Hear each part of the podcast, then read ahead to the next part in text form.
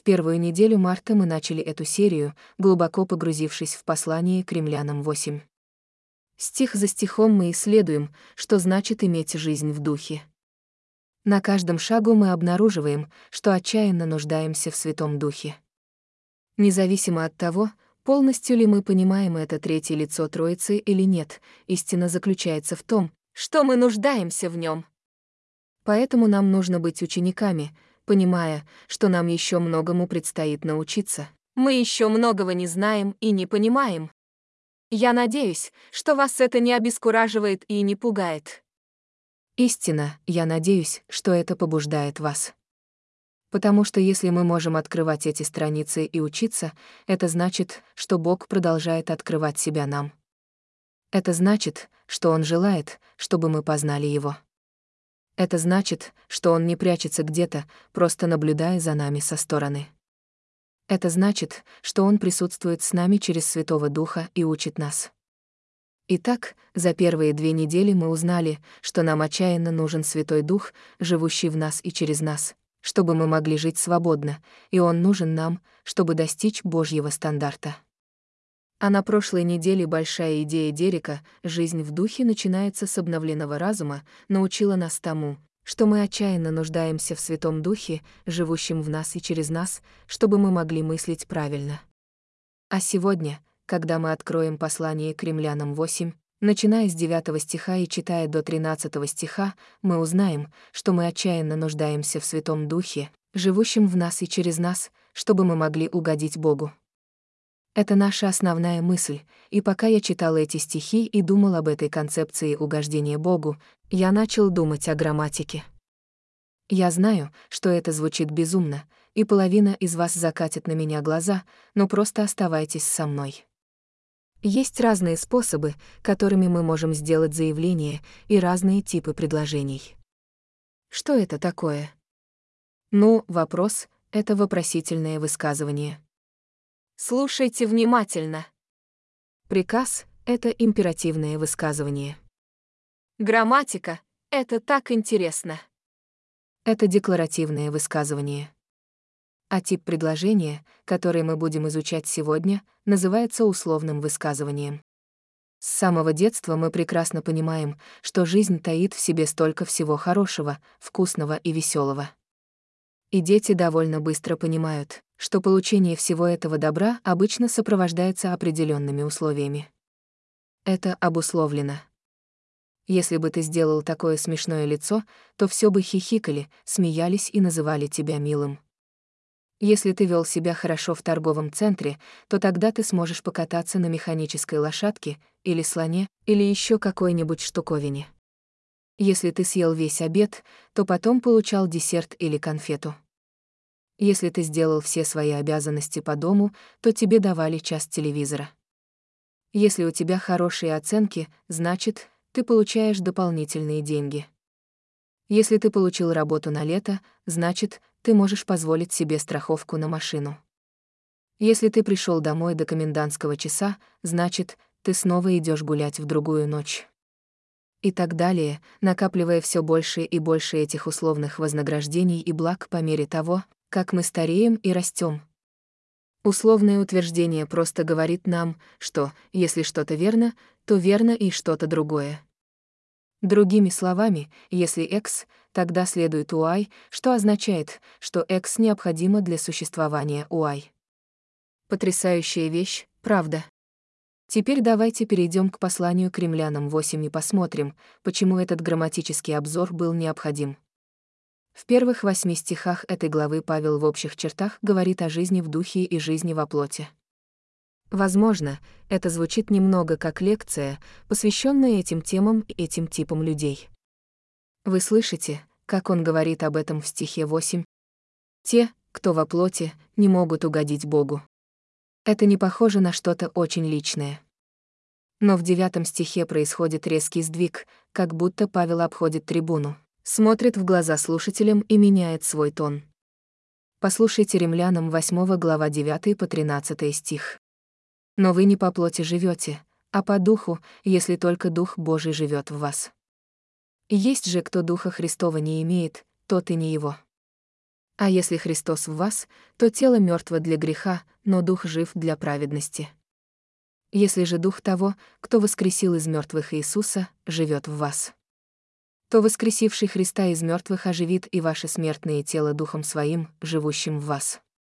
Итак, братья, мы не должники плоти, чтобы жить по плоти, ибо если живете по плоти, то умрете, а если духом умерщвляете дела плотские, то живы будете.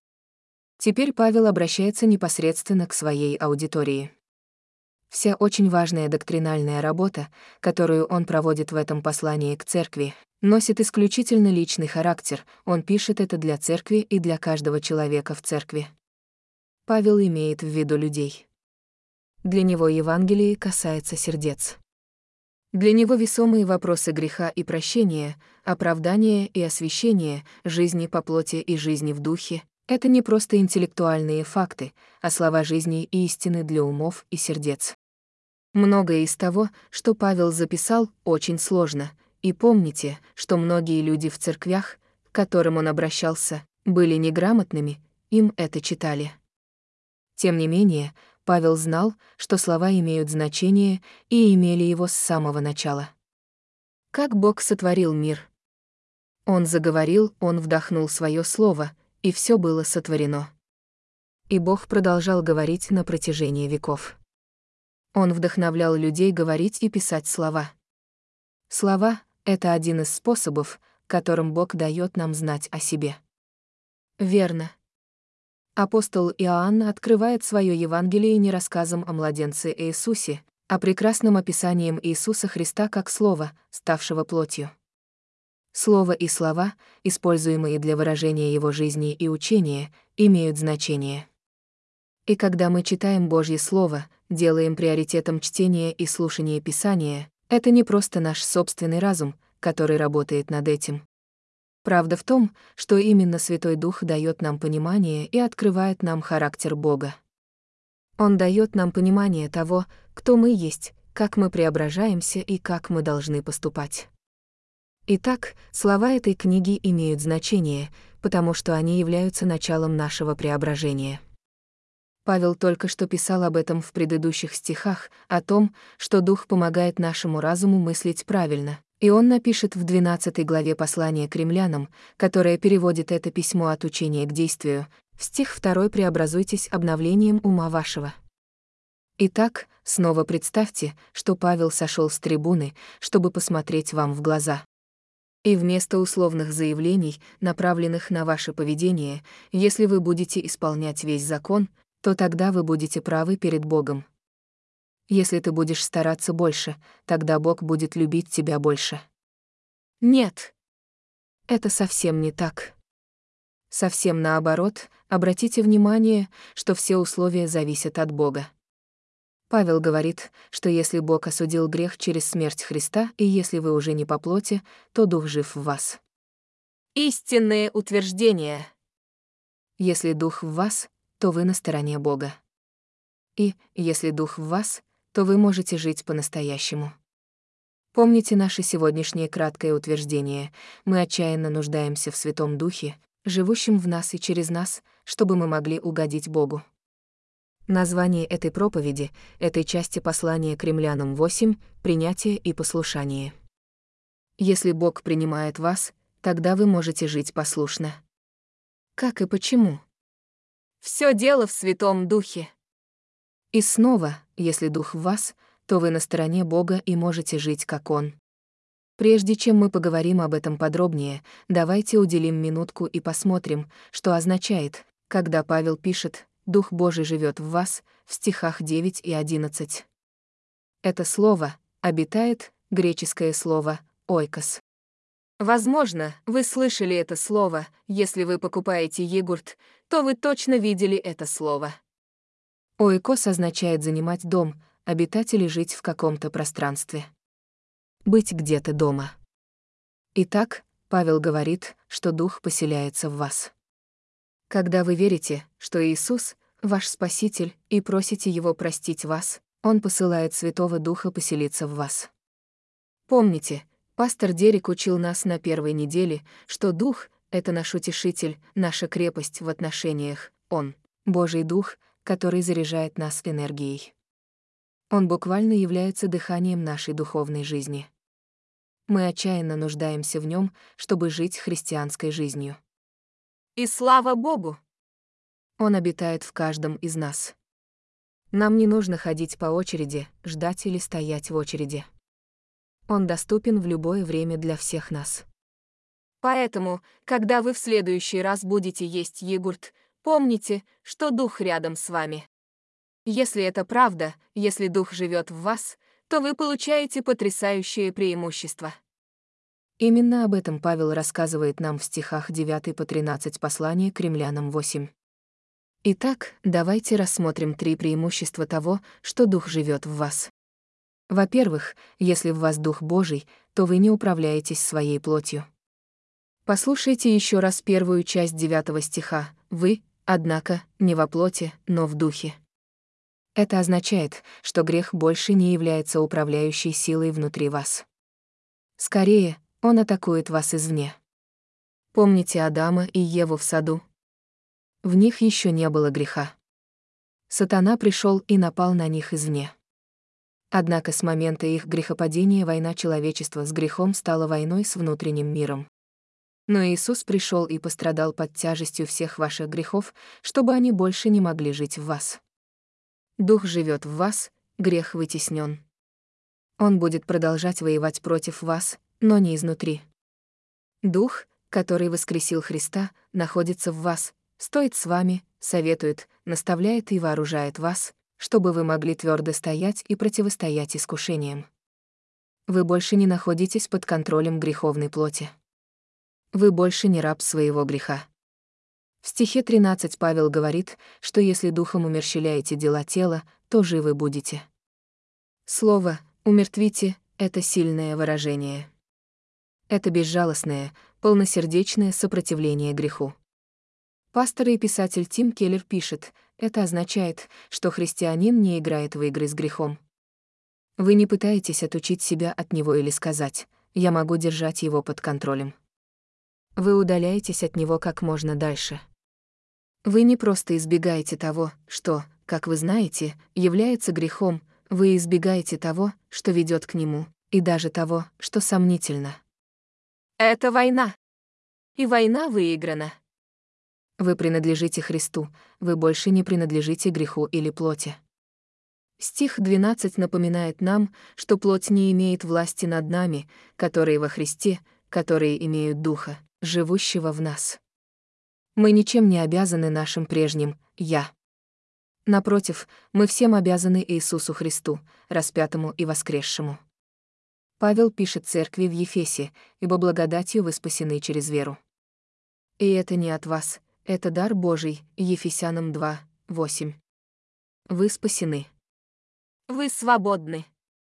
Спасибо Богу за его неописуемый дар. Второе послание Коринфянам 9 глава 15 стих. Итак, первое преимущество заключается в том, что если в вас есть дух, то вами не управляет грех.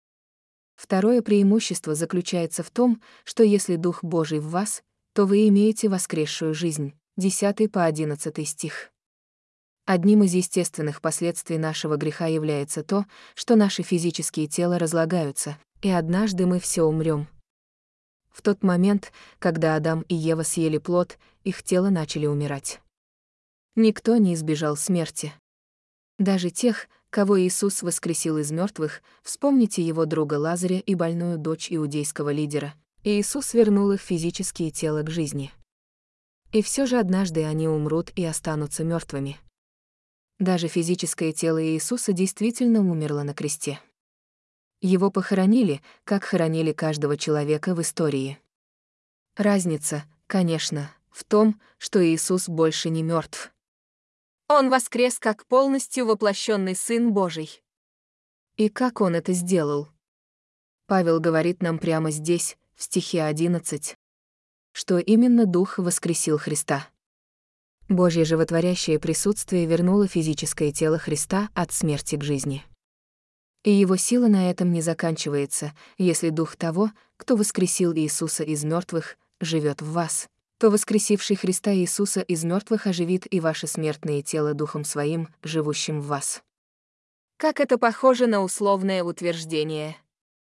Если Дух, воскресивший Иисуса, живет в вас, то вы имеете воскрешенную жизнь. Я думаю, что это рисует ясную картину светлого будущего для всех нас. И все же мы все еще чувствуем напряжение.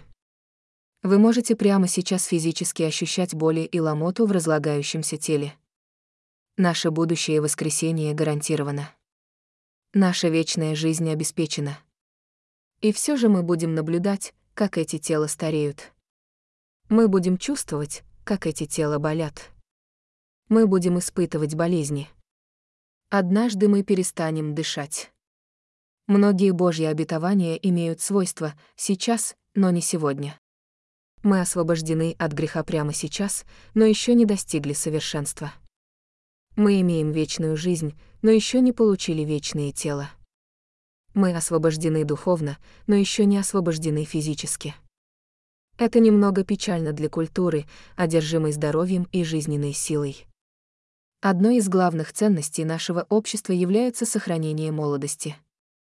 Мы прилагаем огромные усилия, чтобы противостоять старению, если у вас есть деньги, вы можете инвестировать во всевозможные продукты и процедуры в попытке замедлить неизбежное.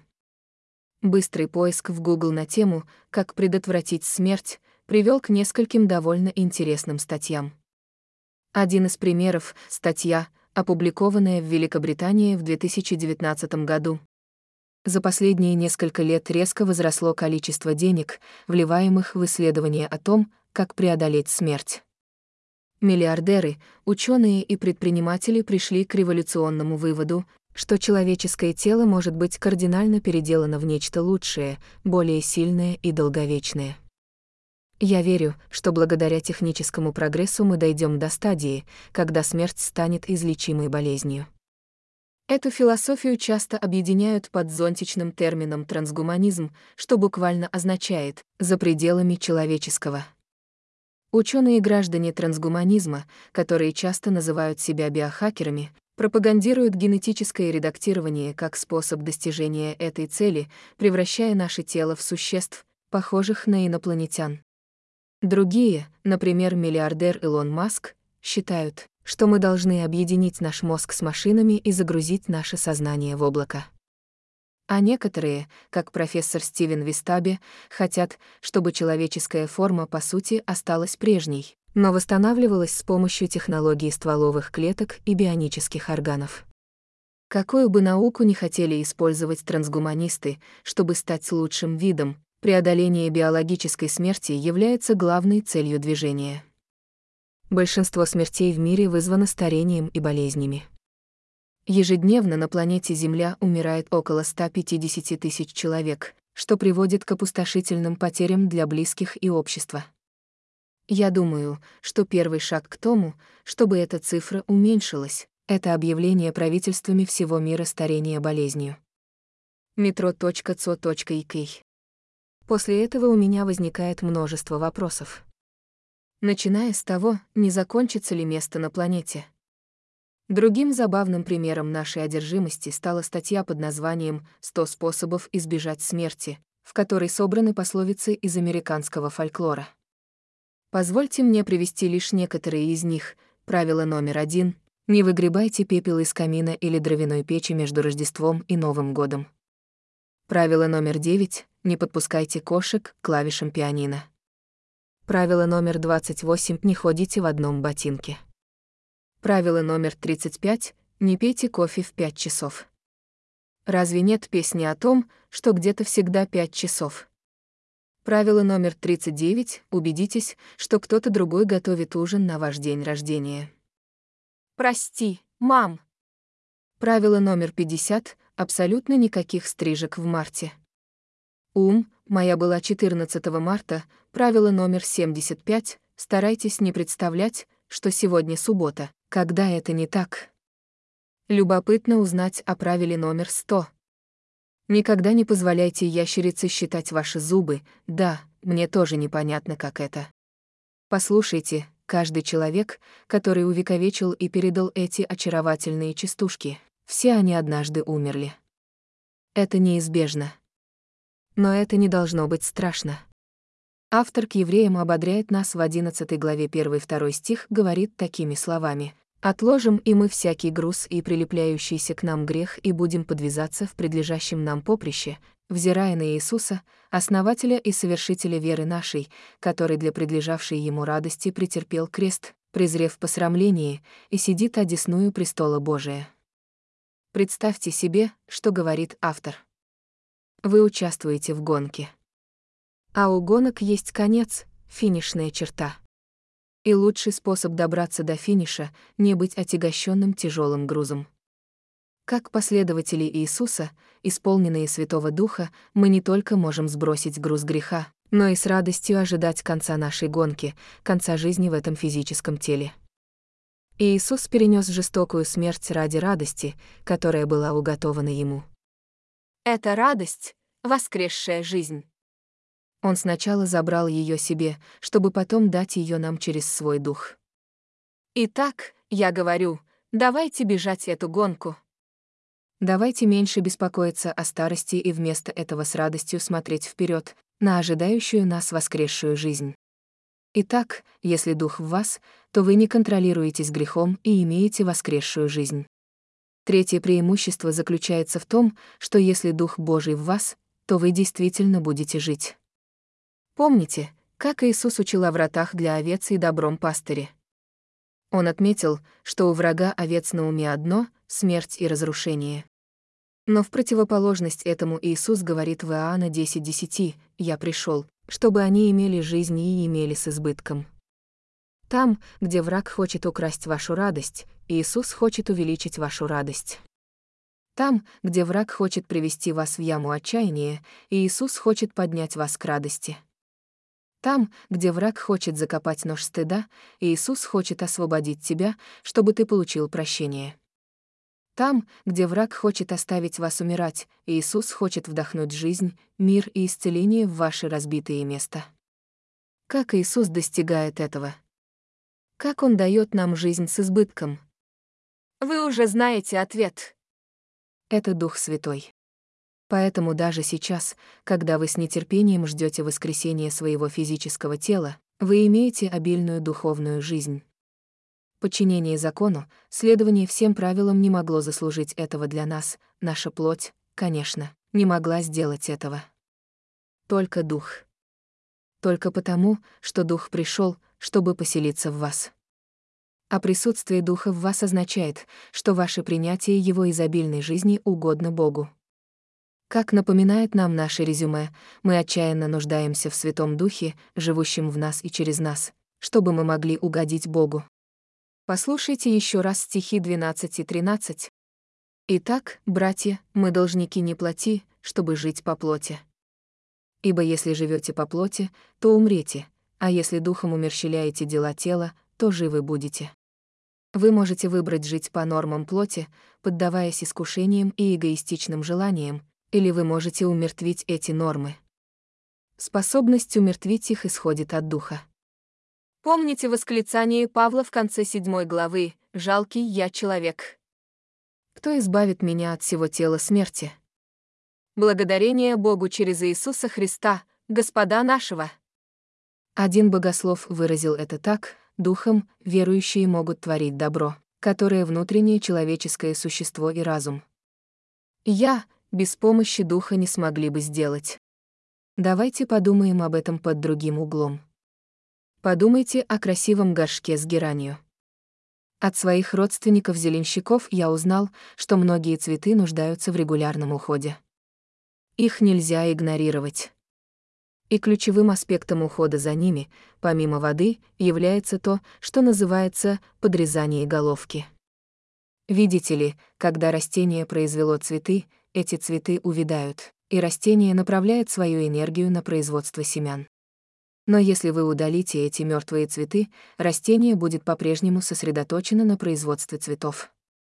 Я не любитель зелени, и это не совсем точная аналогия, но дух поступает с нами примерно так же.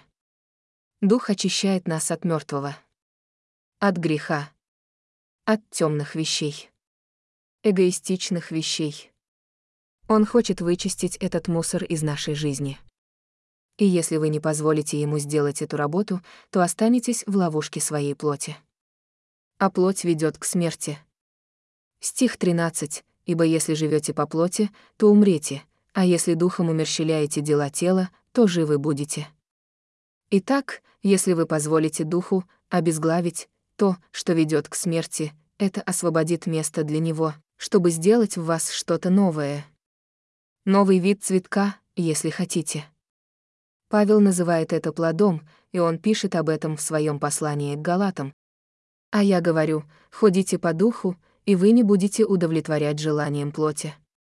Ибо желание плоти противится духу, а желание духа — плоти, потому что они противоборствуют друг другу, чтобы удерживать вас от того, что вы хотите делать. Но если вы водимы духом, то вы не под законом.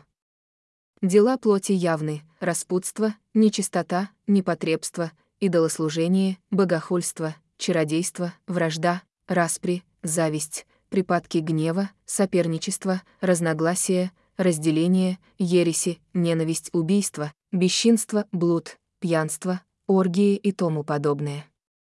Предупреждаю вас, как и прежде предупреждал вас, что делающие такие дела не наследуют Царствие Божие.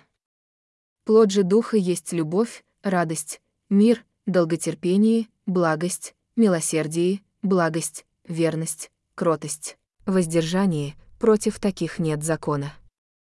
А те, которые принадлежат Христу Иисусу, распяли плоть с ее страстями и желаниями. Если же мы живем духом, то будем сообразовываться с духом. Галатам 5 глава 16 по 25 стих. Если дух в вас, то вы действительно будете жить жизнью с избытком, переполненной добрыми плодами.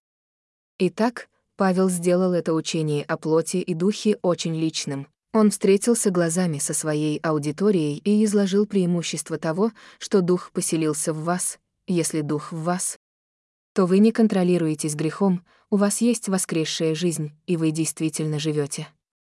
Если экс истина, дух живет в вас, то уай истина, все эти преимущества ваши. Обратите внимание, кому принадлежат эти условные утверждения. Духу. Ваш доступ к жизни не зависит от вас. Именно Иисус удовлетворил требования Бога от вашего имени, поэтому, когда вы говорите «да» Иисусу, Дух теперь живет в вас. Но это также означает, что верно и обратное. Помните, что «уай» верно только в том случае, если верно «экс». Поэтому, если у вас нет духа, у вас нет Божьего присутствия в вашей жизни, вы не можете угодить Богу. Фактически, вы порабощены грехом, и вы не будете, не сможете иметь вечную жизнь с Ним. Если вы не уверены, поселился ли в вас Дух Божий, пожалуйста, обратитесь к одному из пастырей церкви, Грейс, или лидеру вашей жизненной группы. Задавайте вопросы, ищите понимание. Господь хочет одарить вас всеми благами, о которых мы сегодня говорили. Для тех, кто во Христе, кто знает, что Дух пришел, чтобы поселиться в вашем доме, какова должна быть ваша реакция? Для начала — благодарность. И, конечно же, поклонение. Но Павел смотрит вам в глаза и говорит, если вы принимаете все это за истину, то живите так. Вот на что намекает Павел. Если вы свободны от своей плоти, тогда вы свободны жить жизнью, угодной ему. Свободны бежать в его присутствии. Свободны следовать за ним. Свободны повиноваться. Свободен процветать. Здесь и сейчас, в этой жизни, даже когда вы ожидаете окончательной свободы в воскресении. Вот главная идея, которую я хочу, чтобы мы запомнили, большая идея — живите так, чтобы Дух Божий поселился в вас. И этот плод Духа является ключевым. Самое интересное в плодах то, что они производятся не для растения. Яблоня не ест свои яблоки. Помидоры не грызут свои собственные помидоры. Согласно британской энциклопедии, главная цель плода — защита и распространение семени. Интересно, Имел ли Павел в виду смоковницу или виноградную лозу, когда писал о плодах духа? Когда семена плода распространяются, вырастают новые растения. Когда распространяется плод Духа, семена Евангелия будут посажены, и вырастет новая жизнь, исполненная Духом. И я думаю, что это хороший следующий шаг для нас. В свете всего, чему мы научились, если мы пожинаем плоды того, что Дух поселился в нас, тогда давайте жить так. Давайте приносить его плод. Плод Духа — любовь, радость, мир, терпение, благость, милосердие, верность, кротость, воздержание. И давайте распространять семена Евангелия, куда бы мы ни пошли. Итак, выполните сегодня эти два простых, следующих шога. Во-первых, поделитесь плодом Духа в вас с окружающими вас людьми. Как для вас будет выглядеть любовь к кому-то? Как выглядит доброта на вашем рабочем месте? Как вы можете проявить самоконтроль на этой неделе? Помните, что Святой Дух живет в вас.